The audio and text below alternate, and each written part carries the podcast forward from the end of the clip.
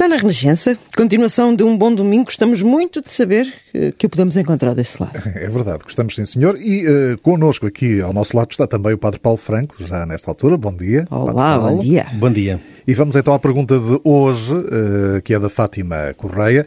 Uh, escreve a Fátima: Tenho 45 anos, sempre me assumi como católica. No entanto, às vezes perguntam-me se sou católica praticante.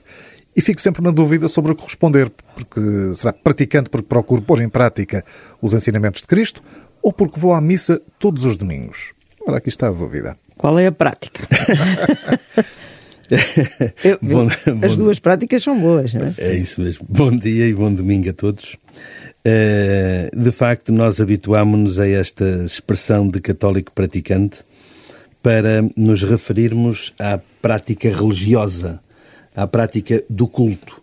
E, e, tornou-se esta expressão uma expressão quase hum, que entrou no senso comum e na linguagem corrente das pessoas uh, e quase culturalmente identificamos ou referimos-nos a um católico praticante quando, hum, enfim, nos estamos, eh, nos estamos a, a dirigir a esta ideia daquela pessoa que eh, dominicalmente participa nos atos de culto, ou seja, vai à missa ao domingo, como costumamos dizer.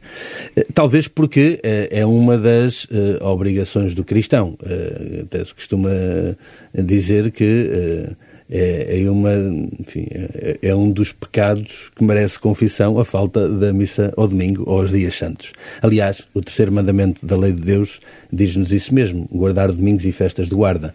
E como é que nós católicos eh, fazemos eh, esta, cumprimos este, este preceito? Eh, é, no fundo, santificá-lo pela celebração da Eucaristia, que é a nossa Páscoa semanal. Ora bem, e portanto, eh, tradicionalmente, habituámos-nos a utilizar este termo do católico praticante para nos referirmos àquelas pessoas que regularmente participam na Eucaristia ao domingo.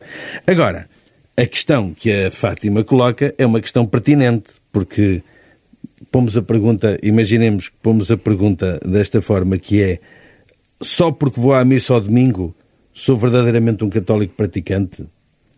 Podíamos pôr a questão desta maneira. É isso. E aí, acho calhar, que é mais ou menos para aí que ela quer ir. É, é, eu acho que sim. E se calhar nessa lógica, eu acho que uh, eu respondia não. Não basta ir à missa ao domingo para dizer que sou um católico verdadeiramente praticante. Ou seja, pratico o culto. Mas depois, para além da prática do culto, há um outro conjunto de práticas que é importante a não esquecer, não é? Porque eh, até quantas vezes os católicos são um bocadinho acusados de incongruência quando, eh, enfim... Vão para ali bater com a mão no peito. É como e toda depois... a gente diz, é? bater com a mão no peito, porque normalmente a gente bate com a mão no peito quando reza a confissão, para quem não sabe. Uh, mas é tal história, eu vou para ali pedir perdão, mas esse perdão não expressa a minha vontade, porque depois no momento a seguir eu não o manifesto. Ou seja, há aqui uma incoerência de vida entre o que eu celebro e o que eu, na minha vida concreta, realizo. E portanto isto é muito interessante pormos esta questão em cima da mesa. Porquê?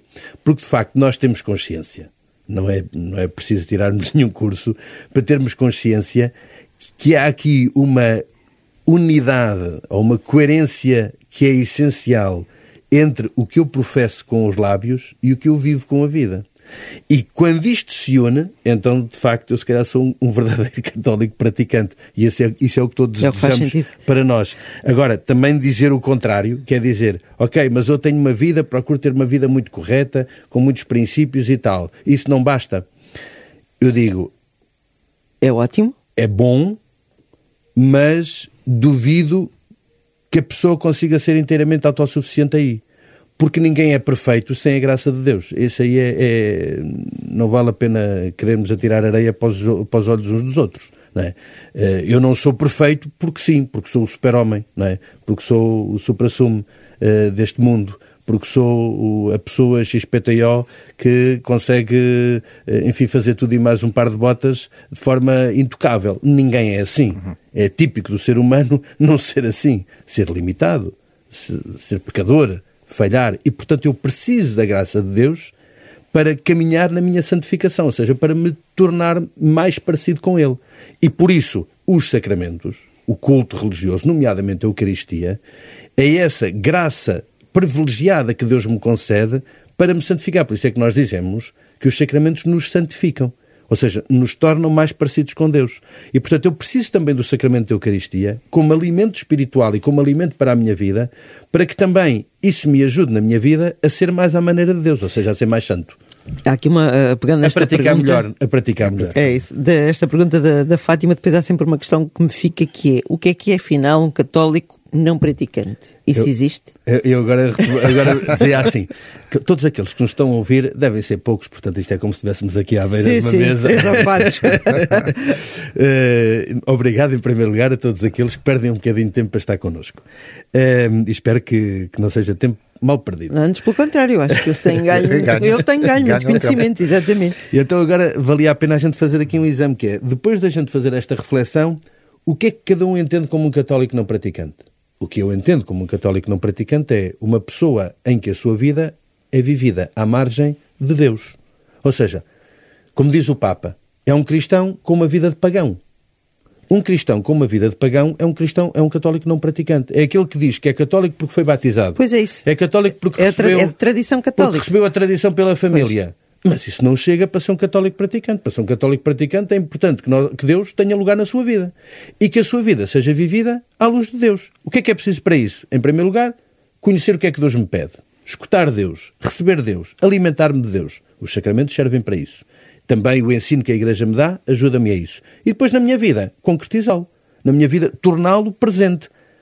Deixar que Deus encarne em mim para que através de mim também se manifeste no mundo e assim transforme o mundo e eu seja criador do reino de Deus.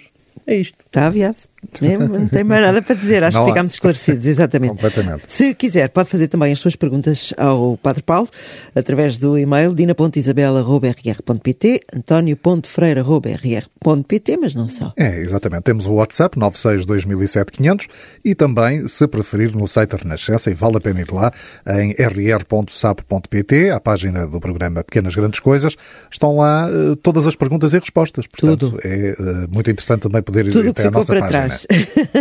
Bom domingo a todos. Vamos para a música agora na Renascença.